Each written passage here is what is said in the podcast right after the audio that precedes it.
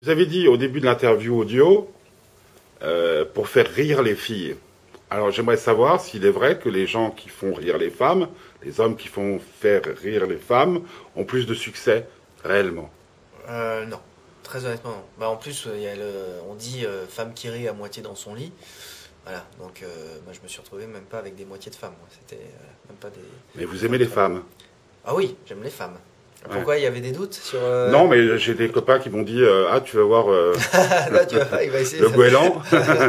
Justement, le prénom Jonathan, le goéland, on- on l'appelle souvent. ça, ouais, ouais, bah, je, du reste, je ne l'ai jamais lu. J'ai- le livre, et vu, ni vu, ni lu. Mais voilà, je, suis- je suis très fier d'avoir le, le nom de, de cet oiseau. Et, et parfois, pour, pour lui faire honneur, je, je fais des déjections sur le pare-brise des voitures. C'est donc vous. C'est donc moi. J'ai une question que je pose à, à tout le monde. C'est par rapport à l'amour. Ouais, Oh, Est-ce qu'il vous arrive, mhm. vous est-il arrivé, Mhm. de vivre une histoire d'amour entière, Ouais. sans dire le moindre mensonge et sans avoir subi le moindre mensonge? Ah bah, sans l'avoir subi, ça je ne le saurais jamais et je ne veux pas le savoir. Et puis, euh, pff, écoutez, moi je- j'ai une histoire d'amour qui dure depuis, euh, euh, faut pas que je me trompe, euh, 15 ans avec ma femme. Donc euh, je suis, euh, ouais, je suis, Et pas de mensonge.